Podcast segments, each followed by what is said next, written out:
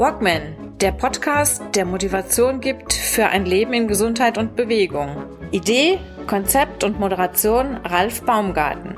Der Journalist, Trainer und Coach nimmt euch mit auf die Reise runter von der Couch hinein in ein gesundheitsbewusstes Leben in Bewegung.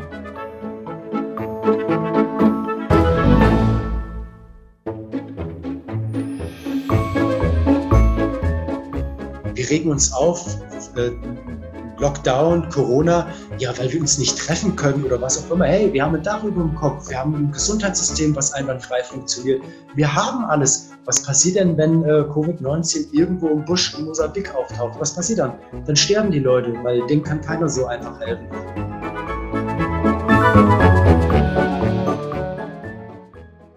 Hallo, verehrte Hörerinnen und Hörer vom Walkman Podcast. Wir haben heute eine neue Folge mit einem neuen Gast der dem einen oder anderen vielleicht schon bekannt ist aus dem Fernsehen, aus der Presse und ja von vielen, vielen anderen Gelegenheiten. Ein sehr bekannter Läufer, der Sascha Kram. Ja, Walkman, gesund leben in Bewegung. Wenn das einer momentan richtig beherzigen kann, dann ist das ja deine Person, Sascha. Du bist Extremläufer. Bei jeder Gelegenheit, die sich bietet, sitzt du ja, ich übertreibe jetzt ein bisschen, im Flieger, bist irgendwo unterwegs zu den wirklich heißen und angesagten extremen Wettkämpfen äh, auf diesem Globus. Du kämpfst dich durch die Wüsten, durch die Berge, bist auch nicht zu stoppen. Hallo Sascha Kramm, willkommen im Podcast. Hallo Ralf, hallo liebe Zuhörer, ich freue mich, heute Gast bei dir sein zu dürfen. Vielleicht kannst du dich mal ganz kurz vorstellen, wer bist du, wie hat es mit dir angefangen und vielleicht mal so der Einstieg in, in deine äh, Laufleidenschaft. Ja, meine Laufleidenschaft, äh, die existiert schon seit tatsächlich 25 Jahren. Das heißt, ähm, ich bin früher, wie viele von uns auch, äh, mit dem Schulbus zur Schule gefahren. Und er kam immer äh, 200 Meter auf der rechten Seite von unserer Grundstücksgrenze entfernt angefahren. Und wie das so ist, äh, als Schüler im Alter von 15 Jahren, man schläft ziemlich lange ähm, und auf den letzten Drücker wird dann gefrühstückt und dann schnell äh, zur Bushaltestelle äh, gesprintet. Und ich habe den Bus immer schon gesehen, wenn ich runterkam bei uns zu Hause die Treppen. Und dann bin ich gesprintet, bin fix und fertig angekommen. Äh, im, im, Bus standen dann gefühlte äh, 200 äh, Mitschüler. Mhm. Und äh, da habe ich gemerkt, oh Gott, das funktioniert ja gar nicht so und äh, du musst was ändern. Und so fing das an, dass ich ge gedacht habe, dann, äh, als es auf die Prüfungen hinzuging, damals mittlerer Bildungsabschluss, ähm, du versuchst einfach mal zu laufen vorher vor der Schule. Das habe ich dann gemacht. Hatte dann meine Runde in Fulda, am Stadion entlang, in den Fuldaauen. Und ich habe das regelmäßig dann äh, in, meinen, in, meinen, Tagesablauf ein, eingestreut und integriert. Und auf einmal war ich gar nicht mehr außer Atem, als der Bus dann kam nach ein paar Wochen, sondern ich war vital, ich war gut gelaunt. Äh, alle sagen, Sascha, was ist mit dir heute los? Und dann habe ich halt gemerkt, äh, dass das Laufen einem viel gibt, dass man ganz anders in den Tag startet und dass man da voller äh, Power ist und dass man so einen Tag ganz anders äh, und besser bewerkstelligen kann. Das war so äh, mehr oder weniger mein ursprünglicher Einstieg ins Laufen. Mhm, gut, vor 25 Jahren. Ist ja auch schon. Genau so ist es. Das hat aber dann noch ein bisschen gegipfelt. Du bist dann ja auch mal, als, als wir uns kennengelernt haben, warst du ja schon deutscher Meister. Im, Na im, ja. Ja. Doch, so haben wir uns kennengelernt. ja, also das hat ja auch wahrscheinlich äh, ganz, äh, ganz gut gepasst, sage ich mir mal. Ähm, ich war äh, bei der Kirche angestellt und da gab es die sogenannten deutschen Kirchenmeisterschaften über die Halbmarathon, äh, mhm. Halbmarathondistanz. Und das hat ganz gut geklappt. Und da bin ich tatsächlich einmal ähm, Zweiter und einmal Dritter geworden. Also über deutschen Kirchenmeisterschaften kann man sich vorstellen, jeder, der irgendwo einen Arbeitgeber hat, der mit Kirche zu tun hat, ob das die evangelische, die katholische Kirche ist, Caritas, Diakonie, was alles dazugehört, äh, der kann sich da anmelden. Und äh, da habe ich mich seinerzeit angemeldet, äh, weil ich beim Bistum äh, jahrelang beschäftigt war und dann bin ich da mit äh, alten Arbeitskollegen hingefahren. Und das war halt ein ganz schneller ähm, Halbmarathon. Ist mir auch noch immer ganz gut in Erinnerung, weil es nach wie vor äh, mit einer meiner besten Zeiten beim Kassel-Marathon war. Ich bin seinerzeit mit der Gesamtsiegerin im Kassel-Halbmarathon im Ausstadion eingelaufen vor 8000 Zuschauern. Fernsehen war live dabei. Es war richtig, äh, es war richtig Stimmung angesagt. Und das war für mich äh, als äh, Amateursportler natürlich was ganz Großes, da mit der besten Frau einzulaufen. Und ja, da hat man so ein bisschen äh, Blut geleckt, so will ich es mal nennen. Das war, das war damals dein erster Marathon? Nein, also ähm, ich habe schon einige ähm, Halbmarathons und Marathons hinter mir gehabt. Äh, aber es war immer so äh, das Ziel, der Weg ist das Ziel und halt einfach ankommen. Und das ging dann los, dass man sich natürlich dann auch irgendwann Zeitziele gesetzt hat. Zeitziel zum damaligen Zeitpunkt war so Halbmarathon so zwischen 1,20, 1,25, dass man das in etwa einordnen kann. Und das hat da super gut geklappt. Und ja, dann hat es halt geklappt zum, zum zweiten Platz und war umso schöner. Mhm. Zweiter Platz gesamt in Kassel. Genau. Mhm. genau. Okay, ja, ist doch ein schönes Gefühl. Ja, darf man ruhig mal sagen. Deutscher Meister ist deutscher Meister. Ja, ja den Pokal habe ich auch immer noch und äh, werde ihn auch in Ehren behalten, weil das ist einer der ersten Pokale und das ist natürlich was ganz Besonderes. Dann haben wir uns ja kennengelernt vor oh, drei Jahren, vier Jahren bei, einem, äh, bei einer Fortbildung in einem Kloster in Nordrhein-Westfalen. Und äh, du hattest das einzige Auto auf dem Parkplatz, das ein Nummernschild hatte, das hier so aus meinem Kreis kam, mein Kinzig-Kreis zu Fulda ist ja nicht ganz so weit weg. Und ja, so kamen wir damals ein bisschen ins Gespräch und wir hatten ja damals ähm, auch noch ein gemeinsames Event. Ich hatte eine große Wanderung in der Vorbereitung und du warst ebenfalls in der Vorbereitung für eine etwas längere Geschichte. Das war damals mit dem Joey Kelly, das, was genau. im Fernsehen lief. Ja? Mhm. Und da warst du ganz schwer in der Vorbereitung, bist dann auch zu meiner Wanderung, es war eine Zweitageswanderung, dazugekommen, bist allerdings nicht für die anderen Teilnehmer abgewandert, sondern du hast dir gedacht, äh, gib hier mal ein bisschen Gas und bist das Ding damals richtig abgewetzt, begleitet von zwei Fahrradfahrern ne, auf E-Bikes. Ja. ist mir immer noch total gut in Erinnerung. Also hat mir total Spaß gemacht, weil ich bin total äh, gut und freundlich von euch aufgenommen worden und meine Begleiter waren auch super nett. Und das hat wirklich Spaß gemacht. Und wenn sowas wieder mal in irgendeiner Art und Weise ähm, sich ergeben sollte, dann bin ich der Letzte, der da sagt, ich komme da nicht, sondern jederzeit wieder gerne beim Walkman bei dir in Bad Ohr. Am 3. Oktober. ja, vielleicht gibt es ja eine Möglichkeit, das in irgendeiner Art und Weise zu verbinden. Wer weiß. 3. Oktober ist für dich aber wahrscheinlich nur so ein Frühstücksläufchen, 32 Kilometer, das zählt ja nicht, oder? Na doch, klar zählt das. Also ähm, ich würde mich nie irgendwie hinsetzen und sagen, 32 Kilometer zählen nicht, sondern jeder Kilometer muss gelaufen werden. Und von daher, äh, das ist genauso ein langer Lauf wie für alle anderen auch. Du bist im Anschluss gestartet bei Joey Kelly. Das war damals ja. dieser Lauf durch Deutschland, der aber geheim gehalten wurde, praktisch bis ihr am Start wart. Ne? Ihr wusstet ja gar nicht, wo es hinging. Ne? Das war diese Challenge. Genau. Also ähm, ausgeschrieben äh, war diese ganze Challenge mit äh, das Abenteuer des Lebens am anderen Ende der Welt. Äh, ist begleitet worden seinerzeit äh, von Stern TV und in den vorangegangenen Jahren äh, war zum Beispiel die Gruppe Namibia unterwegs. Äh, die waren in der Wüste unterwegs und haben so ein richtiges Team-Event draus gemacht. Da war halt wirklich Laufen die eigentliche Sportart. Dementsprechend hat man sich vorbereitet, man ist ausgewählt worden, man durfte da mitwirken. Unter anderem war ich dann auch bei dir in Bad Orb, ähm, habe den Walkman mitgemacht. Aber nicht nur das, sondern man war auf Hitze eingestellt, auf Wüste, weil es geht ja die Wüste. In den vorangegangenen Jahren waren wir ja zweimal äh, mit Stern TV in der Wüste gewesen. Also sind wir natürlich auch diesmal dran in der Wüste. Man hat sich ganz gewissenhaft vorbereitet, man hat sich das Equipment zugelegt und äh, dann haben wir uns in Berlin Schönefeld am Flughafen getroffen und wir wussten gar nicht, äh, wie viele äh, Teilnehmer sind wir überhaupt und wer, wer gehört denn überhaupt dazu? Und dann hat man schon gesehen, es gab andere, die haben die Hälse irgendwie lang gemacht. Ah, das könnte vielleicht auch ein Teilnehmer sein. Und da haben wir uns mit zehn wildfremden Leuten da irgendwie äh, getroffen, weil wir einfach uns gefunden haben. Ach, du auch? Ja, ich auch. Und wir haben natürlich gerätselt, was haben die mit uns vor? Jetzt sind wir am Flughafen. Wir haben schon eine Nacht am Flughafen verbracht im Hotel. Wohin fliegen wir? Und da gab es natürlich die wildesten Spekulationen. Ne? Der eine hat gesagt, ja, ich glaube, äh, wir fliegen äh, in die USA und der nächste sagt nach Kanada und nach Dubai in die Wüste.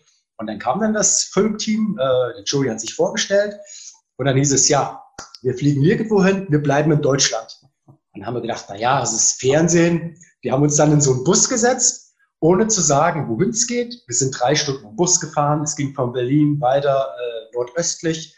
Wir waren irgendwann in Rostock äh, und sind letzten Endes in Warnemünde gelandet. Und haben wir gedacht, na ja, in den, in den letzten Jahren waren es immer fünf Teilnehmer, wir sind jetzt zu zehn. Was haben die mit uns vor? Wir müssen vielleicht zurück nach Berlin laufen und die fünf schnellsten, die dürfen dann letzten Endes beim, äh, beim Abenteuer am anderen Ende der Welt mitwirken. Also könnten das ja doch, die eigentlich eben nett zu mir waren, wir sind uns sympathisch, könnten ja vielleicht doch meine äh, Kon äh, Konkurrenten sein. Aber es war nicht so, sondern in Warnemünde sind wir auf dem Parkplatz abgebogen. Da standen ein paar Obstbäuche, ein paar italienische Touristen mit ihren, äh, mit ihren Wohnwagen.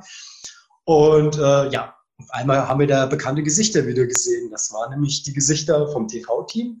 Und die sagen zu uns, ja, und ihr wisst ja bestimmt, was ihr mit euch vorhaben. Äh, ja, nee, äh, was habt ihr mit uns vor? Und dann hatten wir uns so ganz äh, äh ins Gesicht gesagt, also ihr lauft die nächsten 19 Tage von Warnemünde auf die Zugspitze. Okay, ehe wir uns überhaupt umsehen konnten, bevor man das überhaupt realisieren konnte, da waren wir auch schon, sind wir auch schon losgelatscht. Äh, das war jetzt kein sportlicher Lauf in dem Sinne, sondern äh, das war ein Survival-Lauf. Das heißt, äh, ich war läuferisch war ich gut vorbereitet, aber ich war auf keine, auf keine Märsche. Hätte ich wahrscheinlich das ein oder andere Mal mehr beim Walkman mitgemacht, dann wahrscheinlich eher schon. Aber ich war einfach keine, keine Märsche gewöhnt. Und das heißt, wir sind mehr oder weniger Tag und Nacht äh, durchmarschiert. Äh, wir wussten nicht, wie lange wir laufen. Wir wussten nicht, wo wir kampieren. Das hat alles äh, Joey Kelly mehr oder weniger vorgegeben. Das heißt, in der ersten Nacht sind wir, glaube ich, insgesamt 14 Stunden unterwegs gewesen. Dann haben wir uns irgendwo in den Wald gelegt und haben da einfach gepennt mit unseren äh, Schlafsäcken und irgendwann ging die Sonne auf und dann sind wir wach geworden, dann haben wir uns notdürftig gewaschen und dann ging es halt einfach weiter. Jetzt denkt der ein oder andere Zuhörer vielleicht, ja und, was ist mit Frühstück, mit Verpflegung? Ja, das war ja genau das Dingens.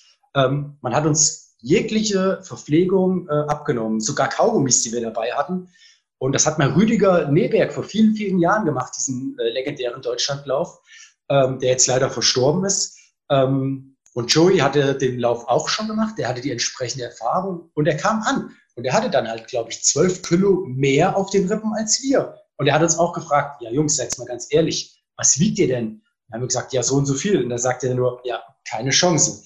Er ist vorher belächelt worden, äh, der hatte den ein oder anderen TV-Auftritt. Alle haben gesagt, Mensch, ist der Kelly äh, breit geworden. Der wusste ganz genau, was los ist. Und der hat sich ganz gezielt vorbereitet. Nicht auf Wüste wie wir, in Anführungszeichen Dummköpfe, sondern äh, wer schlägt den Kelly? Da, über, über, oder unter diesem Motto stand halt die ganze Aktion.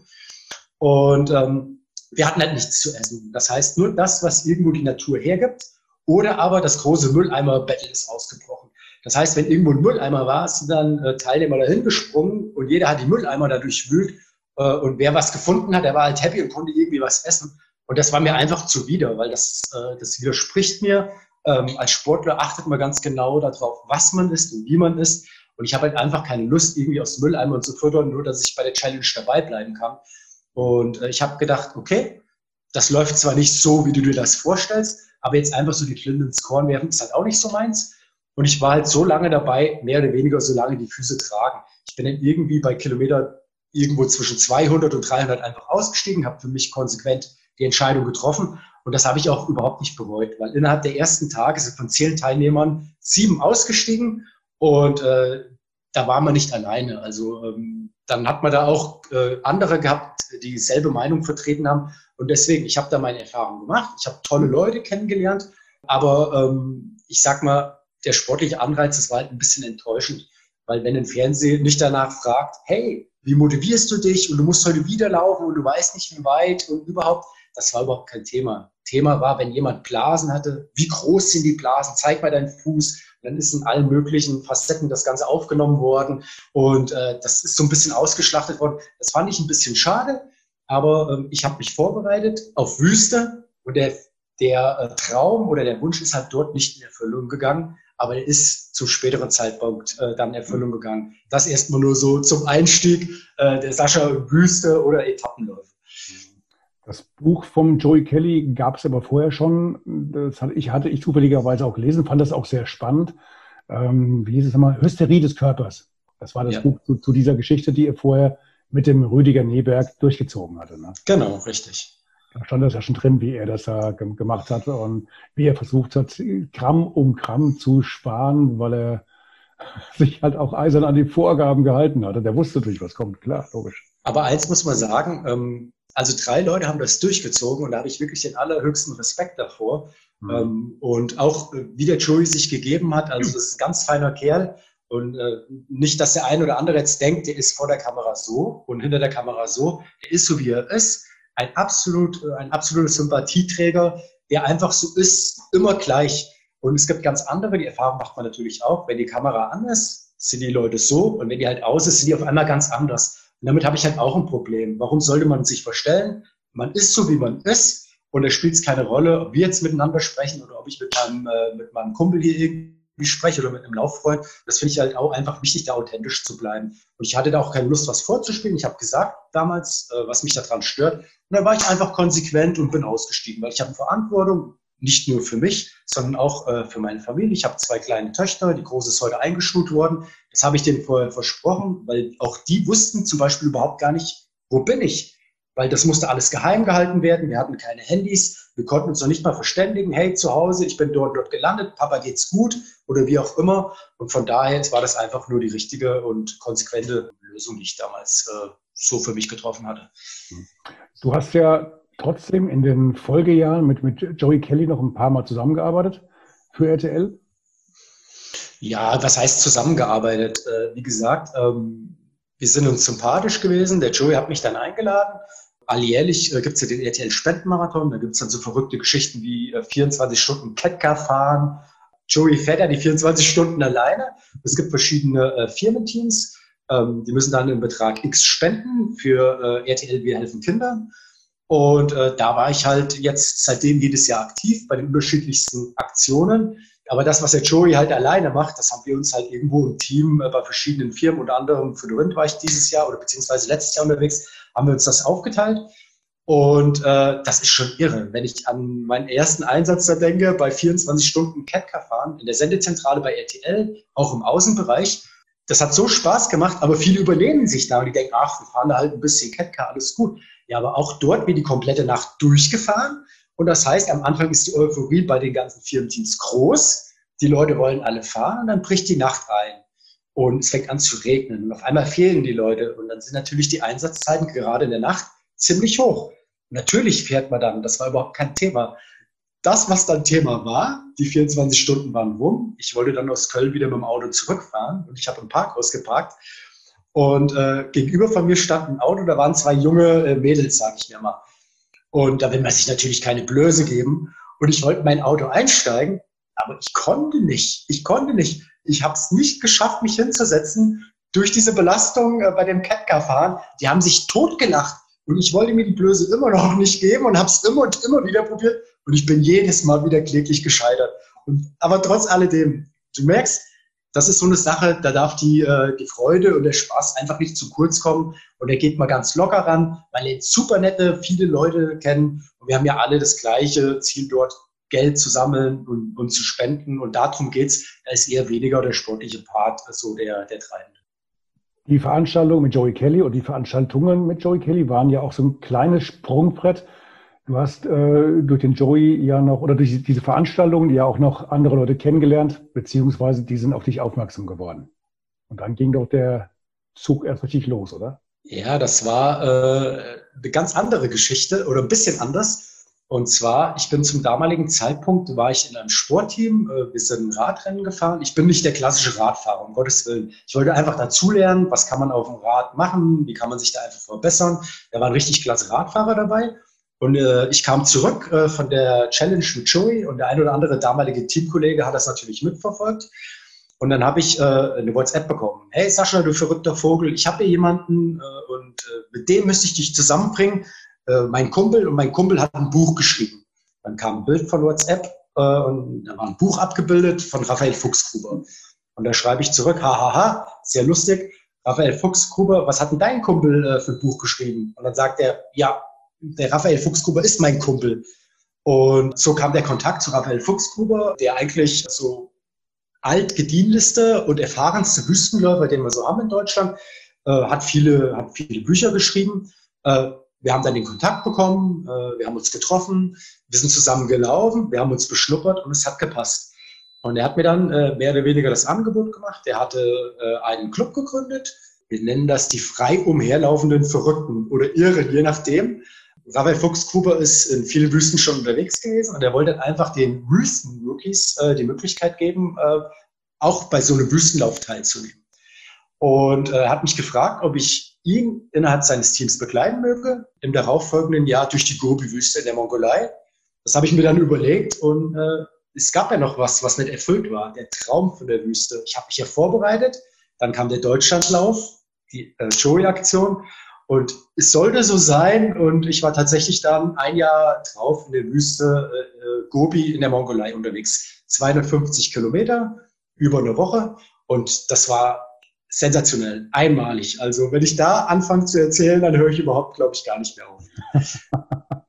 ich habe damals mitverfolgt, ihr habt das ja auch immer wieder eingestellt bei, bei Facebook, glaube ich. Und, und äh, also man konnte über das Internet relativ gut verfolgen, wo ihr gerade am Laufen wart. Und man konnte auch verfolgen, wie du dann da explodiert bist, wie du da wirklich eine gute Leistung auch dann äh, gezeigt hast, eine klasse Leistung. Wie lief das für dich? Du, du, du hast dann da Blut geleckt, du hast dann gemerkt, das ist nicht alles. Ich komme hier mit diesem ganz extremen Wettkampf, komme ich gut klar. War das für dich eine Überraschung oder? Ja, also ähm, erstmal, das ist ja komplett neues Terrain. Es geht ja einmal, die sportlichen Herausforderungen zu meistern. Das heißt halt, man muss 250 Kilometer durch eine fremde Wüste laufen, in einem fremden Land, mit fremden Leuten. Das ist das eine. Und das andere ist halt ähm, die Rahmenbedingungen. Die Rahmenbedingungen eines solchen Rennens sind halt folgendermaßen. Ähm, es waren, glaube ich, 230 äh, Starter zugegen aus 48 Nationen, wenn ich das noch richtig äh, im Hinterkopf habe. Und man läuft dann jeden Tag eine bestimmte Strecke. Die Strecke ist dann unterteilt nach Checkpoints. Bei den Checkpoints sind halt Ärzte zugegen. Man darf sich die Wasserflaschen voll machen. Man wird registriert. Das heißt, wenn ich beim Checkpoint 2 da war, ich komme aber nicht bei dem dritten an, dann wissen sie zumindest, okay, zwischen zwei und drei muss irgendwo der Läufer sein und dort wird dann halt entsprechend gesucht. Man hat kein GPS, man hat kein, äh, kein Telefon und man verpflegt sich halt selbst. Also diese Läufe, diese Etappenläufe innerhalb der Wüsten, das sind self-supported Rennen. Das heißt, man hat einen Rucksack an. In dem Rucksack ist die komplette Verpflegung für die komplette Renndauer. Das, was gestellt wird vom Veranstalter, das ist ein Zelt und das ist Wasser. Und wenn ich sage, das ist ein Zelt, dann hat man ja nicht irgendwie ein Einmannzelt und eine eigene Toilette oder wie auch immer, sondern wir lagen mit sieben Leuten, in Anführungszeichen wildfremd, äh, in diesem Zelt drin. Ähm, wir waren äh, vier Deutsche und drei Dänen. Und äh, man läuft halt ein gewisses äh, Tageskontingent. Man kommt irgendwann ins Ziel, ins Etappenziel rein. Und dann sind es so Rituale. Das heißt, man verpflegt sich, dann geht man ins Zelt, man richtet sich ein, man hat seinen Schlafsack beispielsweise auf dem Rücken, seine, seine, seine Isomatte, äh, man ruht sich aus, man kocht sich selbst. Dort bei dem Veranstalter gab es jetzt das Privileg, ähm, dass es heißes Wasser gab. Bei anderen Rennen ist das ein bisschen anders. Da muss man sich auch selbst das Wasser erhitzen.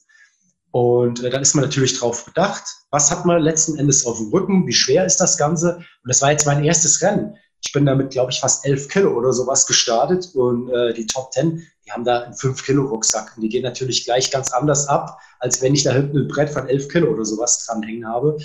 Und das sind halt diese ganzen Rahmenbedingungen oder Toilette, was ganz normal ist oder was man auch wertschätzt, wenn man einfach mal normal äh, zur Toilette gehen kann. Das ist, auch das ist dort anders, sondern da gibt's äh, Löcher in den, äh, in dem Boden und äh, ich sag mal bei 230 äh, Startern plus die ganze Stuff muss, man muss sich die Toilette teilen. Es gibt kein fließend Wasser. Man kann sich da nicht duschen. Bei einem Stadtmarathon komme ich rein, es gibt ein Finisher-Buffet, ich kann nur die Dusche, ich kann mich massieren lassen. Ja, nee, man hat die komplette Renndauer mehr oder weniger dasselbe an.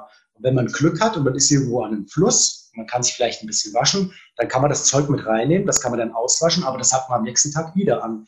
Und das sind so diese ersten Erfahrungen, die man gemacht hat, was nehme ich das nächste Mal mit, was ich jetzt irgendwo vermisst habe, oder was habe ich vielleicht umsonst mit durch die Wüste geschleppt. Und dieses, äh, diese Kombination aus einmal diesen Rahmenbedingungen gepaart mit dem sportlichen Anreiz, das macht halt einfach das Rennen aus. Und ich war zutiefst, sage ich mir mal, äh, berührt über das Zusammengehörigkeitsgefühl der vielen Nationen, wo es überhaupt keine Rolle spielt. Kann man sich tatsächlich auf Englisch verständigen, weil es gibt auch Nationen, äh, die können auch nicht gut Englisch ich bin auch nicht der perfekte Englischsprecher, aber trotz alledem gibt es immer irgendwo eine Möglichkeit, sich zu unterhalten und zu kommunizieren, auch mit Einheimischen. Also das war ganz wunderbar und fantastisch. Und äh, da war mir klar, dass das nicht das letzte Rennen dieser Art gewesen sein sollte. Mhm. War es ja, auch nicht. Du hast, ähm, du warst bester Deutscher bei diesem Lauf, bei dem, bei dem Ja, das, das, ist richtig. Also das war mein erster Lauf äh, dieser Art. Von den 230 Startern äh, bin ich äh, 14. Gesamt geworden. Wahnsinn. Gut, den zehnten Platz hast du dir äh, nachher besorgt im Jahr darauf, 2019, im australischen Outback. 522 Kilometer. Ja. Das ist nicht irgendwie ein Zahlendreher, das sind 520, also die fünf bis vorne.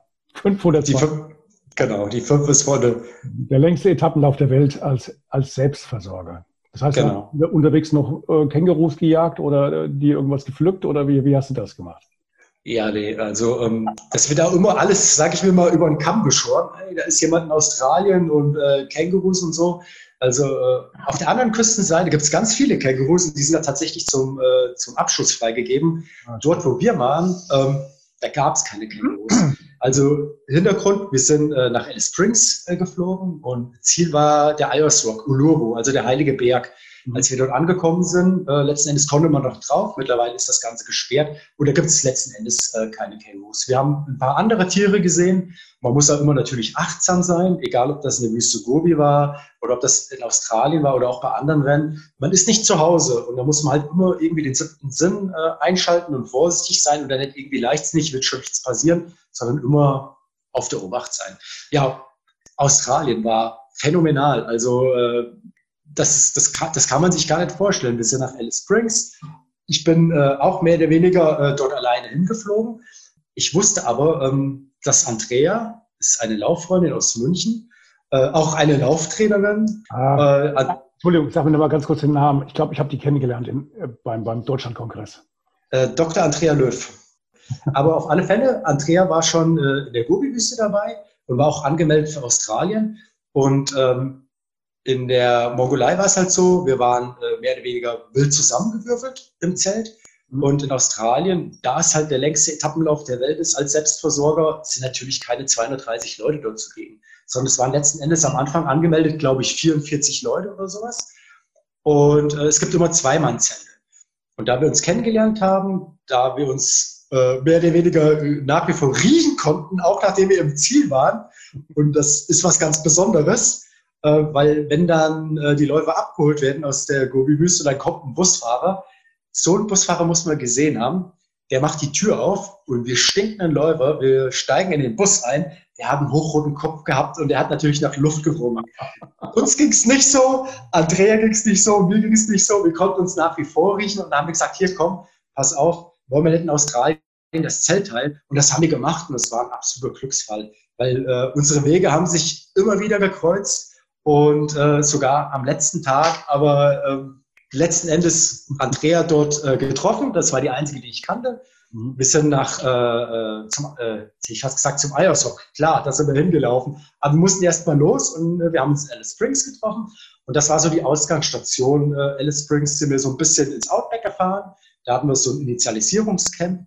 Das heißt, äh, man steigt da aus. Man hat noch seinen Privatkoffer dabei. Man hat seinen Rucksack schon gepackt im Hotel. Und dann geht die Bustür auf und dann denkt man, ach du Alarm, was ist denn jetzt los? Mhm. Alles voller Buschfliegen. Man kann den Mund nicht aufmachen. Die fliegen überall rein. Eine Bullenhitze. Und dann geht man da ins Zelt und ähm, dann hat man noch mal Zeit, sich erstmal daran zu gewöhnen, an die, an die Bedingungen, an das Klima. Und dann äh, verbringt man die erste Nacht. Man bekommt noch gekocht vor dem Rennen. Das war ein absoluter Luxus. Mhm. Und dann liegen wir da in dem Zelt und wir hatten in dem Initialisierungscamp nachts minus drei Grad. Und da habe ich gedacht, oh Gott, Kram, was soll das für ein Rennen werden? Ich lag auf der einen Seite, äh, auf der Seite zum Zeltausgang hin, obwohl ich im Schlafsack war, alles kalt. Und das habe ich so eine halbe Stunde ausgehalten, dann habe ich mich gedreht. Dann konnte sich die eine Seite äh, erholen und wieder erwärmen und dann war die andere Seite kalt. Also habe ich überlegt, oh je, bevor man äh, die Sachen eincheckt, hat man noch die Möglichkeit, da wärmende Sachen reinzutun. Und da war für mich die Entscheidung gefallen, okay, du nimmst noch zusätzliche Handschuhe mit und du nimmst noch eine Mütze mit. Und all das habe ich in den Laufrucksack gepackt und der wird am nächsten Tag eingecheckt. Es gibt also äh, einen Equipment-Check. Also das ist eine Liste, da steht drauf, was man alles mittragen oder mitführen muss. Der wird geguckt, wie viel äh, Lebensmittel man dabei hat. Man braucht für jeden Tag 2000 Kalorien. Und das wird alles abgehakt. Und wenn das eingecheckt ist, dann ist es eingecheckt dann werde ich das nicht mehr los. Dann habe ich keine Möglichkeit mehr, an meine Privatsachen ranzukommen oder nochmal irgendwie umzupacken, sondern dann muss ich mit dem, was ich im Rucksack habe, muss ich klarkommen. Ich habe das alles mitgenommen, was wärmt, aber ich habe es nie wieder gebraucht. also ich habe es nie wieder gebraucht. Das war tatsächlich die, äh, die kälteste Nacht im Initialisierungscamp. Sonst hatten wir Topwerte von, ich glaube, gemessenen 45 Grad. Also es war alles dabei. 522 Kilometer. Du hattest wie viele Tage Zeit? Ähm, das sind zehn Tage und neun Etappen. Neun Etappen, okay. Das heißt, die äh, Etappen sind ja auch entsprechend lang. Du hattest aber auch kurze dabei gehabt und welche, die waren, vielleicht irre ich mich, da war auch was im dreistelligen Bereich, ne? Ja, also erstmal äh, die kurze, ich muss schon grinsen, weil das war so bei uns der Running Gag. Also die ersten zwei Tage haben wir ja gedacht, erstmal, das waren so ein paar und 30 Kilometer und haben wir gedacht, ach, der Veranstalter ist ja lieb, die, die wollen uns zuerst mal ins Rennen reinlassen und ganz locker. Mitnichten.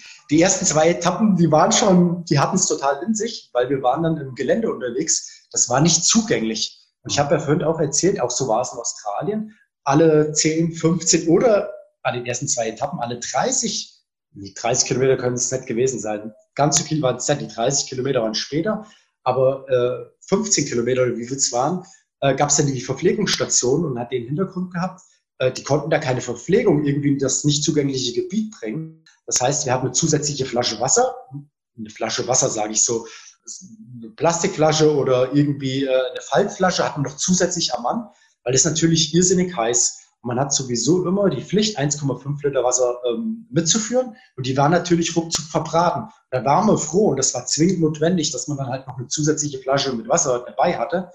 Und äh, dann ist man halt da äh, durch, durch ausgetrocknete Flussbetten mit richtig großen, massiven Steinen. Da musste man drüber klettern.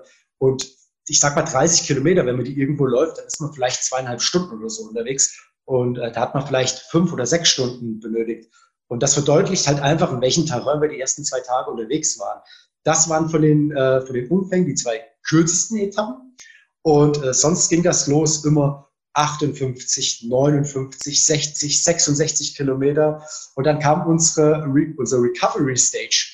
Das heißt, äh, die dreistellige äh, und Königsetappe war tatsächlich die äh, neunte Etappe. Das waren 122 Kilometer. Entschuldigung. Und das hört sich, der Running Gap kommt ja noch. Ah. Ähm, ähm, an dem Tag zuvor hatten wir 44 Kilometer. Und wir sind die Woche zuvor, die Tage zuvor, sind wir 66 war vor den 44 Kilometern gelaufen. Und da haben wir gesagt, ey, morgen ist unser Recovery Stage, das sind nur 44 Kilometer. Das heißt, wir wollen uns erholen, wir wollen schon sparen, um möglichst viele Körner zu haben, um diese 122 Kilometer, es waren nicht 122, es waren fast 140, es waren 138 Kilometer am letzten Tag. Das habe ich jetzt ein bisschen verwechselt, aber nicht schlimm. Und wir haben halt darüber gelacht, dass diese Erholungsetappe 44 Kilometer lang war. Weil andere, das sieht man in dieser Situation nicht, andere trainieren jahrelang, um einmal einen Marathon zu laufen. Da habe ich vor jedem Respekt, der einen Marathon läuft und der muss gelaufen werden. Und du bist da so in dem Tunnel drin, du hast ganz andere äh, Etappen zu bewerkstelligen. Und dann nennen wir das einfach so, das hört sich jetzt total äh, großkotzig an, aber du siehst das in dem Moment, wenn du in dem Rennen bist, siehst du das so. Das ist deine Erholungsetappe, äh, weil nach so vielen Tagen mit jeder Menge Kilometer auf einmal nur 44 Kilometer zu laufen, das war wohltuend und ist mal langsam angegangen, um dann letzten Endes in die letzte Etappe zu gehen, äh, um, um noch Körner zu haben und da noch einfach bestmöglich zusetzen zu können. Und das waren dann zum Abschluss 138 Kilometer, ja. Gut, das war dir ja trotzdem nicht genug, erstmal nur die Strecke zu packen. Du bist dann ja gleich auch noch als bester Deutscher, glaube ich, durchs Ziel gelaufen und mit Gesamtplatz 10. Ne? Ja, das, das ist schon wahr, aber das war trotzdem, es war, es war ein Brett, wie man so schön sagt. Wenn man überlegt, ich glaube, es waren 44 angemeldet, letzten Endes sind 17 Leute ins Ziel gekommen. Also das war alles andere als irgendwie ein normaler Lauf. Also wir hatten äh, äh Armfrakturen, äh, Leistenbruch, wir hatten Ermüdungsbruch im Fuß bei jemandem. Wir hatten jemanden mit, mit einer Gesichtsfraktur. Äh, sehr ärgerlich. Das war ein äh, französischer Starter. Der hatte schon alle Rennen der sogenannten Kontinenten-Challenge gemacht, absolviert. Das heißt halt, man macht äh, innerhalb von zwei Jahren äh, auf fünf Kontinenten ein Rennen des Veranstalters. Und wenn man die alle erfolgreich absolviert, dann ist man halt Finisher der sogenannten Continental Challenge. Äh, das kann man momentan noch so ein bisschen an zwei Händen abzählen, wie wir das bis dato geschafft haben. Und Australien hat ihm noch gefehlt und er ist an der fünften Etappe gestürzt. Äh, eine halbe Stunde später äh, kam ein Italiener, konnte sich dann um ihn kümmern. Die sind zusammen ins Ziel gekommen und das Rennen war für ihn gelaufen. Wir hatten zwei Rennärzte dabei. Der eine hat sich um die kaputten Füße gekümmert, die hatten wir alle. Äh, aber der andere hat halt entsprechend im Gesicht wieder genäht und die Wunden verschlossen. Das ist natürlich total ärgerlich. Das einen freut, das anderen leid. Ich kann mich noch genau daran erinnern, das war die fünfte Etappe und ich bin letztes Jahr in Australien am 19. Mai bin ich 40 geworden. Das war meine Geburtstagsetappe. Ich habe auf der einen Seite gesungen bekommen und ein anderer, äh, der erleidet da mehr oder weniger einen sportlichen Totalcrash, der ist raus, der muss total deprimiert sein. Also so äh, naheliegend können die Gefühle positiv oder negativer Art halt letzten Endes auch sein. Mhm. Also es geht, geht relativ schnell äh, und man darf da sich nie zu sicher sein. Und deswegen, ich bin da heilfroh, dass das geklappt hat, äh, dass ich da ins Ziel gekommen bin. Und ja gut, dann ist es ein Top-10-Platz äh, geworden. Das ist natürlich umso schöner. Aber äh, was ich aus dem Rennen mitnehme, ist halt äh, vor allem, ich habe ja vorhin schon kurz erwähnt, die Andrea ähm, lag mit mir zusammen im Zelt und äh, wir sind begleitet worden äh, von Medienvertretern und die fragen natürlich vor der letzten Etappe, und wie fühlt ihr euch und wie sieht's aus und habt ihr schon Verabredungen äh, getroffen? Lauft ihr zusammen? natürlich gesagt, nee, wieso sollen wir zusammen laufen? Jeder läuft sein Tempo. Das war die ganze Woche so. Ja, hätten wir das gewusst, äh, unsere Wege haben sich gekreuzt. Und irgendwie, ähm, wir sind die ganze Zeit durchs Outback gelaufen. Wir waren in Aborigine Land, das heißt äh, dort, wo auch letzten Endes überhaupt kein Touri hinkommt. Und äh, wir laufen da entlang und irgendwo und nirgendwo kam in Australien eine Tankstelle. Und das kann man sich vorstellen wie in so einem alten Westernfilm äh, in der Tankstelle. Ähm, es gab also erstmal einen Checkpoint und da ist dann in Anführungszeichen, es waren 60 Kilometer äh, absolviert. Und es sind ja nur noch ein paar Kilometer äh, bis zum Ziel. Es ist uns gestattet worden, wir dürfen da rein, dürfen uns eine Cola holen. Also wir mussten uns erst registrieren beim offiziellen Checkpoint und sind dann rein. Und ich hatte Andrea vorher kurz äh, getroffen. Es gab verschiedene Startwellen, um das Feld nicht so weit auseinander zu zehren. Das heißt, die etwas langsamen, die sind morgens um 6 Uhr, um 6 Uhr gestartet das Mittelfeld um 8 Uhr und die etwas schnelleren um 10 Uhr. Und dann sind wir ineinander gelaufen. Und irgendwann war ich neben Andrea und haben gesagt, weißt du was, wir haben so eine klasse Zeit, die 14 Tage hier in Australien gehabt, das hat super harmoniert. Wir gönnen uns jetzt eine Cola. Ich lade dich auf eine Cola ein, habe ich gesagt. Und dann gab es tatsächlich die Möglichkeit, bei dieser Tankstelle äh, eine Cola zu trinken. Tankstelle, zwei Zapfsäulen, äh, in der Tür war so Lametta. Da sind wir rein, ich habe das Lametta so zur Seite geschoben, steck meinen, äh, steck meinen Kopf rein das war wie in einem Film. Das ist, war wirklich so. Da saßen zwei, äh, zwei Trucker am, am Tresen, die hatten einen halben Liter Bier vor sich, die hatten ihre Baseballcap auf halb acht und die gucken mich natürlich an und die wollten natürlich wissen, was ich mache und wo ich herkomme. Und da habe ich gesagt, ja, hier, äh, ich will zum, zum. Und sagt die, echt cool, wie viele Tage ich denn eingeplant hätte. Da sagst du, ja, äh, wir wollen jetzt weiter zum Ayers Rock. Und konnten das gar nicht glauben. Dann wollten die auch noch wissen, wo wir herkommen. Und da haben wir halt gesagt, ja, hier von, äh, von äh, Alice Springs. Das war ungreifbar für die. Die konnten das gar nicht, die konnten das gar nicht irgendwie, äh, irgendwie fassen. Äh, dass es eine Irre gibt, die von Alice Springs bis zum Ayers Rock laufen. Aber es war tatsächlich so. Also, wir haben unsere Cola getrunken. Äh, es gab auch noch ein bisschen was Salziges. Und äh, Andrea, die Nacht ist danach äh, eingebrochen. Das heißt, es wird ziemlich früh dunkel. 7 Uhr oder was. Der wird umgestellt auf Stirnlampe. Und jeder hatte halt so seine Wehwehchen. Und äh, Andrea ist vorgelaufen, ich kam danach. Wir sind wieder irgendwann äh, zusammengelaufen und haben gesagt, weißt du was, wir bleiben zusammen. Und ich habe das tatsächlich gemeinsam mit Andrea durchgezogen. Wir haben gelitten, wir haben ziemlich lange die Laune hochgehalten. Wir haben zusammen äh, gesungen, Udo Jürgens übrigens. Weil Andrea lief in dem Moment vor mir und dann sagte so, weißt du was, Sascha, irgendwann geht die Sonne auf. Und dann antworte ich, ja, aber bitte mit Sahne. Und dann war natürlich was passiert. Dann haben wir alle möglichen Udo Jürgens Hits, die uns einfielen, haben wir zum Besten gegeben. Gott sei Dank war es irgendwo im Outback, woanders sind wir rausgeschmissen worden. Und äh, irgendwann haben wir dann, als die Sonne aufging, äh, haben wir dann links und rechts sind wir so eine Straße entlang gelaufen. Ähm, aber nie auf der Straße, sondern der Lauf heißt der Track immer auf dem unbefestigten Weg. Man darf da nicht auf dem Asphalt laufen. Wenn man da erwischt wird, gibt es zwei Stunden Penalty-Strafe. Und wir sind da unterwegs gewesen und auf einmal sagt Andrea, ah, guck mal, Sascha, da oben der Baum, der sieht aus wie ein Löwe. Und da kann ich sagen, ja, kann ich auch sehen. Guck mal, da ist eine Giraffe. Also wir waren jenseits von Gut und Böse. Ne? Wir waren da irgendwie schon, keine Ahnung, 25 Stunden unterwegs. Wir haben uns sonst weiß was ich was eingebildet. Und wir sind da zusammen reingelaufen, Händchen halten, sportlich fair. Das war, das war unglaublich. Und wir sind gleich gefragt worden, wie fühlst du dich? Ich habe keine Ahnung, wie ich mich fühle. Das hat zwei Stunden gebraucht. Ich hatte zwei Elefantenfüße. Ich habe dann die äh, 20 Meter, da gab es ein paar Zelte, wo man sich äh, ausruhen konnte. Ich habe die für die 20 Meter äh, gefühlt eine Viertelstunde gebraucht, bis ich in dem Zelt war. Ich bin dann sofort eingeschlafen. Mir sind die Füße immer nach links und rechts rumgefallen. Und irgendwie zwei Stunden später kam ein befreundetes Laufpärchen auch aus Deutschland, kamen ins Ziel und alle feuern die an. Äh, und dann kam ich zu mir und erst dann ist bei mir der Groschen gefallen, hey, ich freue mich für Kerstin und Gunnar mit, aber du hast es ja auch geschafft. Und dann gab es natürlich überhaupt kein Halten mehr. So lange hat es gebraucht, um erstmal zu realisieren, was hast du da überhaupt äh, irgendwie äh, gemacht? Und das war einfach unbeschreiblich, dieses Gefühl. Im Team, äh, German Power war das durch und durch. Äh, einmal beste deutsche Frau, bester deutscher Mann, das hat sich gefunden. Wir waren da zusammen unterwegs und wir lagen auch noch im Zelt zusammen. Also ganz, ganz toll. War super. Du hast äh, noch was draufgesetzt. Das Bild, äh, was wir auf dem Cover haben für diese Podcast-Folge, zeigt dich ja in Afrika. Das war der zweite Platz beim African Ultra Race in Mosambik, auch im letzten Jahr. Was war das denn für ein Rennen? Ich habe jetzt hier keine Unterlagen über die Länge, wie lang das war, wie viele Kilometer. Also erstmal, ähm, Australien ist so mehr oder weniger das Kirchstück von der Continental Challenge. Mhm. Ähm, bei der Continental Challenge gehört neben Australien noch ein Rennen äh, in Afrika, das war halt Mosambik. Äh, es gehört ein Rennen äh, in Europa dazu, in Norwegen, in den Alpen. Da wollte ich eigentlich ähm, dieses Jahr im Juli teilnehmen und jetzt im September nach Bolivien. Das ist nämlich das Südamerika-Rennen. Die sind wegen Corona auf nächstes Jahr verschoben worden. Und dann zum Abschluss Asien gehört noch ein Rennen in Vietnam dazu. Und ich wollte eigentlich dann nächstes Jahr mit Vietnam die Continental Challenge abschließen. Und aufgrund dessen habe ich mich nach Australien dazu entschlossen, halt noch das Afrika Race anzugehen. Und das war halt letztes Jahr in Mosambik. Das waren 220 Kilometer. Das waren fünf Etappen.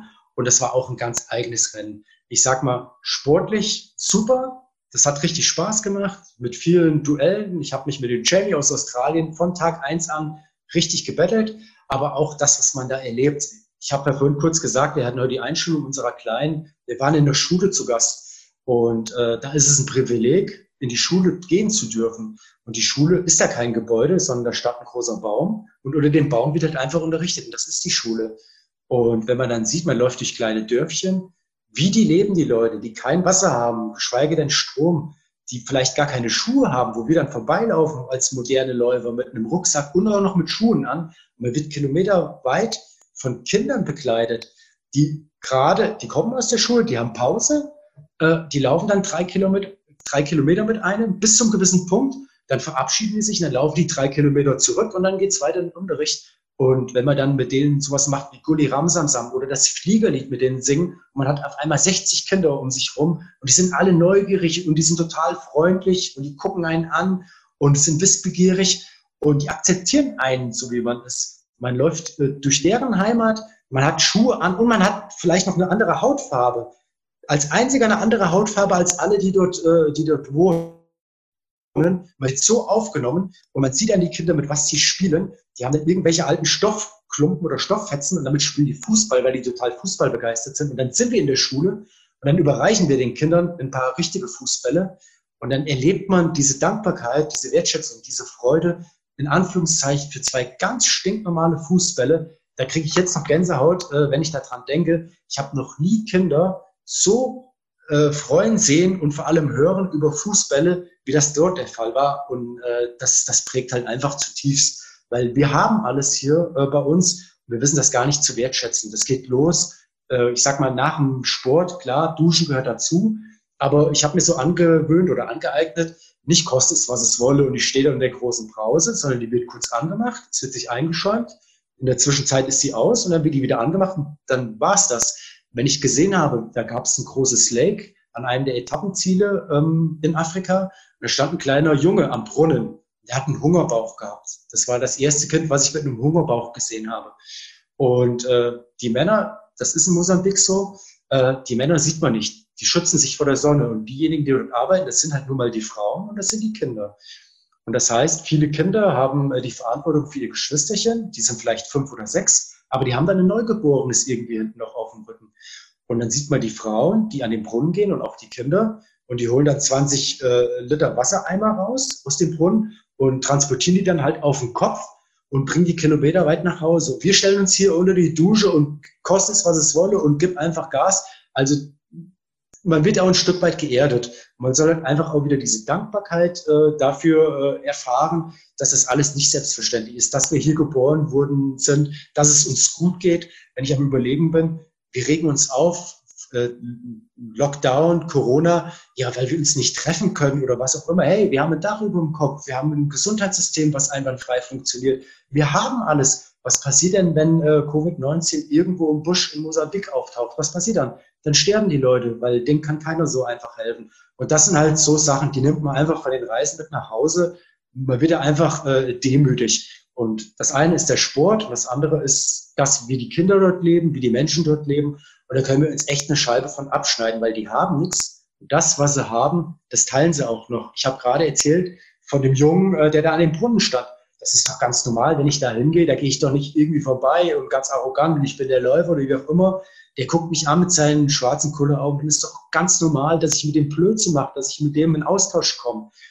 Bei denen ist es so, in den Städten sprechen die in Mosambik Portugiesisch, aber irgendwo durch die kleinen Dörfchen, durch die wir gelaufen sind, da ist es auch nicht mit, Musa, äh, mit Portugiesisch getan. Die haben einen African Slang und da kann man sich tatsächlich nur mit Händen und Füßen unterhalten. Das hat geklappt. Der Kleine hat mit mir zusammen gelacht. Eine ganz tolle äh, Erfahrung war das.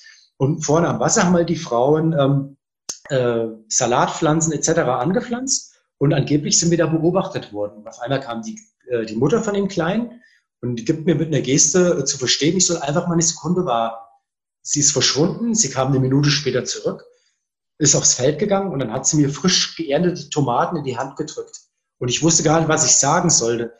Und äh, ich habe gesagt, hey, und ich habe nichts und was kann ich euch geben und so. Und dann hat sie meine Hand richtig zugedrückt und sie wollte mir damit einfach zu verstehen geben, hey, das ist einfach nur eine Aufmerksamkeit, du bist willkommen. Und davon, davon kann man sich einfach eine Scheibe von abschneiden und nicht nur immer auf dem hohen Ross hier durch die Städte gehen, wenn man einen ausländisch äh, aussehenden äh, Mitbürger oder Touri sieht, und es ist mir doch egal, sondern ich habe mir auch da einfach angewöhnt, wenn einer irgendwo Hilfe braucht, den einfach zu fragen, hey, kann ich dir helfen, wo willst du hin oder wie auch immer, weil so wie es mir geht, so möchte ich das natürlich auch zurückgeben. Und das sind diese kleinen Anekdoten von den Rennen, die sind unbezahlbar. Und das ist auch Sport, dazulernen, über den Tellerrand hinausschauen.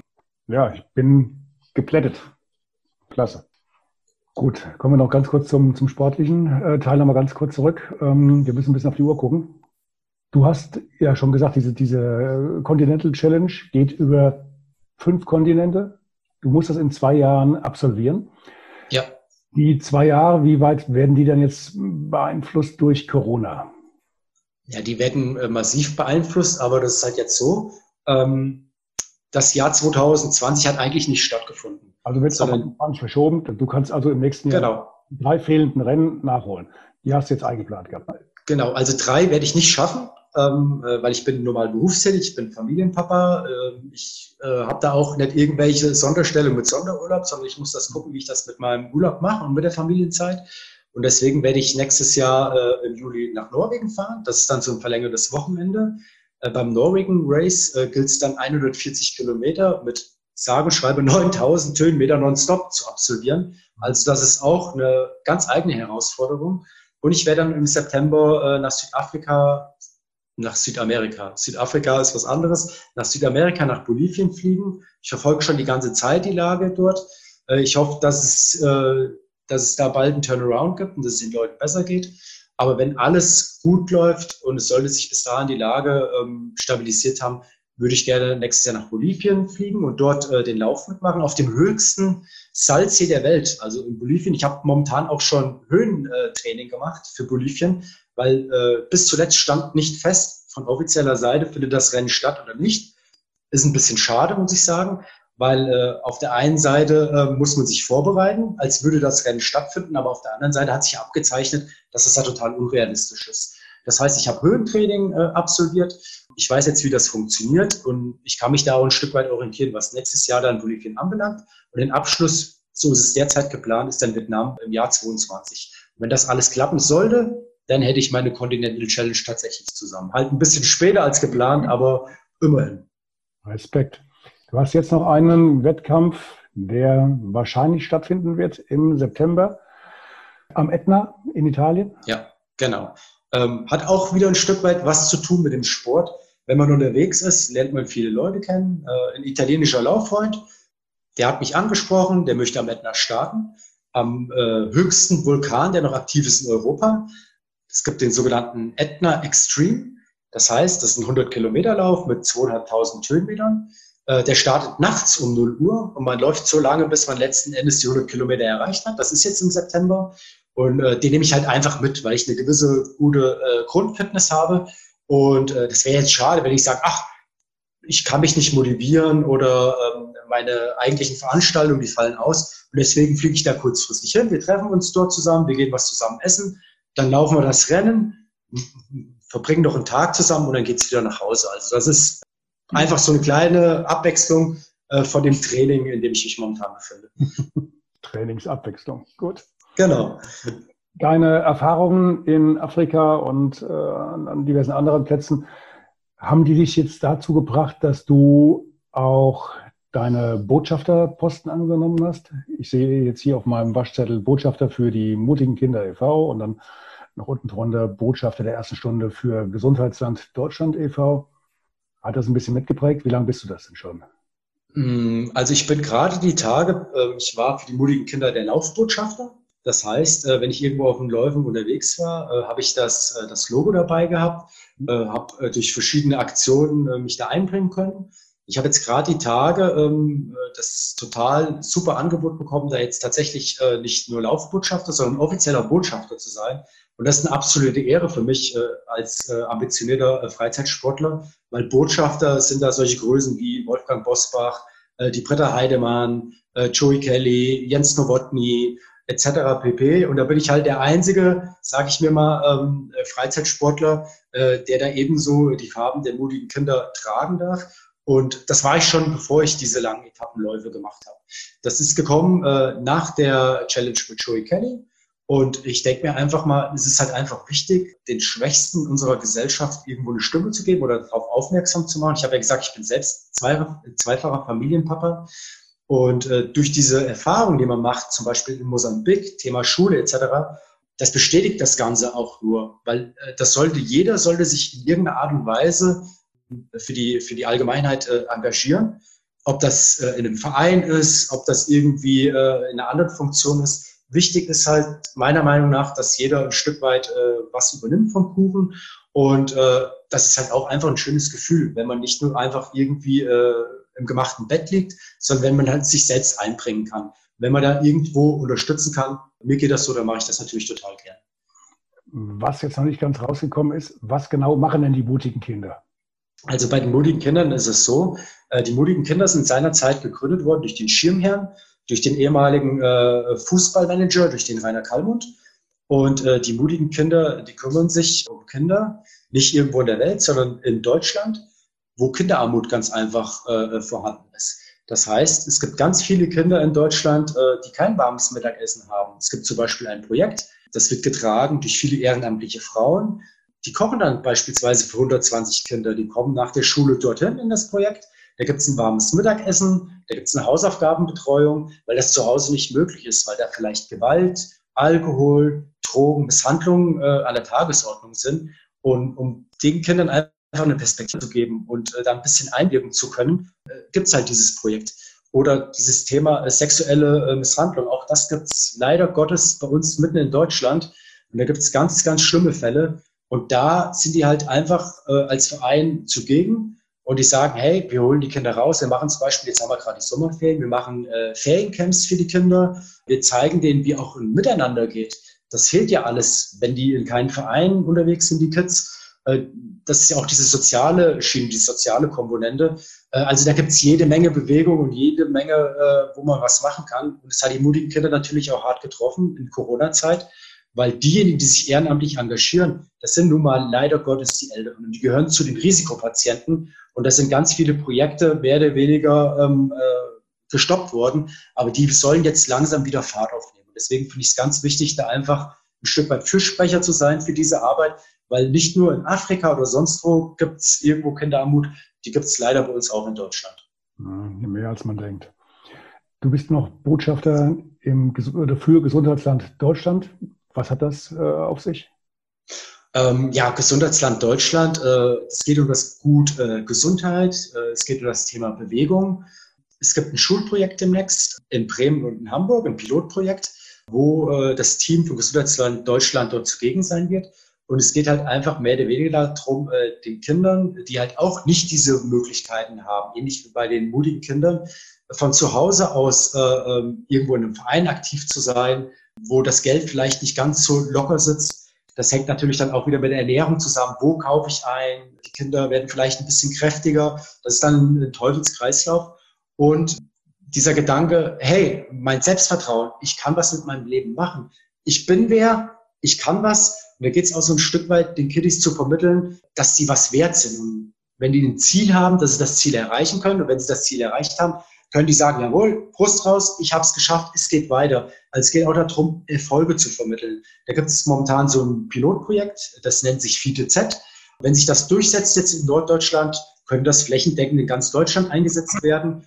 Und äh, da darf ich auch äh, mitwirken, bin da auch eingesetzt in Form äh, von Vorträgen. Ich darf da halt den Kids erzählen, wo ich unterwegs bin, wie ich angefangen habe, was mich dazu motiviert oder wie man auch scheinbar unlösbare Sachen schaffen kann. Und da bin ich gespannt. Das Projekt nimmt jetzt richtig Fahrt auf, was dann in der Zukunft äh, auf mich zukommen wird. Klingt spannend. Ja. Gut, wir kommen so langsam zum Ende. Die geplante Zeit ist etwas überschritten. Was möchtest du zum Schluss den Hörern und Hörerinnen noch mit auf den Weg geben? Also was ich äh, oder was mir aufgefallen ist in der letzten Zeit, jetzt gerade äh, in der Pandemiezeit, äh, sind ganz viele ähm, äh, zum Sport gekommen. Egal, ob das in Laufschuhen ist oder auf dem Rad oder auf dem E-Bike, vollkommen egal. Irgendwann haben wir die Pandemie geschafft. Bleibt bitte dabei, weil äh, ein Ausgleich in dieser schnelllebigen Zeit, die von Stress gespickt ist, das ist ganz, ganz wichtig. Nicht umsonst sind so viele bei uns äh, erkrankt und haben psychische Probleme und viele Nüsse werden geknackt, ob es beruflicherseits sind oder auch privaterseits in Laufschuhen, da kommen einem die besten Einfälle. Und halt, dass man einfach einen Tagesabschluss dort einfach schafft. Das heißt, jeder hat Stress von uns im Beruf, im Alltag. Und wenn ich meine Laufrunde gemacht habe, dann kann ich einen Haken dahinter setzen und dann komme ich nach Hause und dann habe ich meine Familie und dann bin ich da. Ich nehme die Sorgen nicht mit ins Bett, sondern der Arbeitstag ist am nächsten Tag ein neuer und dann gehe ich vital und mit anderen Gedanken und mit positiven Gedanken wieder meiner Arbeit nach. Und das will ich jedem ans Herz legen. Bitte macht weiter Sport, tut was für euch, denkt an euch, bewegt euch. Ganz egal, ob die Pandemie äh, äh vorhanden ist oder ob sie vielleicht schon hinter uns liegt. Aber du hast, du hast recht. Ähm, man muss halt erstmal einen Anlass finden oder viele brauchen diesen Anlass, diesen kleinen Kick, der dann sagt, okay, jetzt muss ich mich bewegen. Es wird Zeit. Vielleicht nutze ich einfach auch mal die Zeit, statt nur auf dem Sofa zu hängen und Fernsehen zu gucken. Ne? Genau, richtig. Sehr, gut, sehr, gute Entscheidung, ja, sehe ich auch so. Es sind viel mehr Leute unterwegs im Wald und auf den Radwegen, das, das merkt man.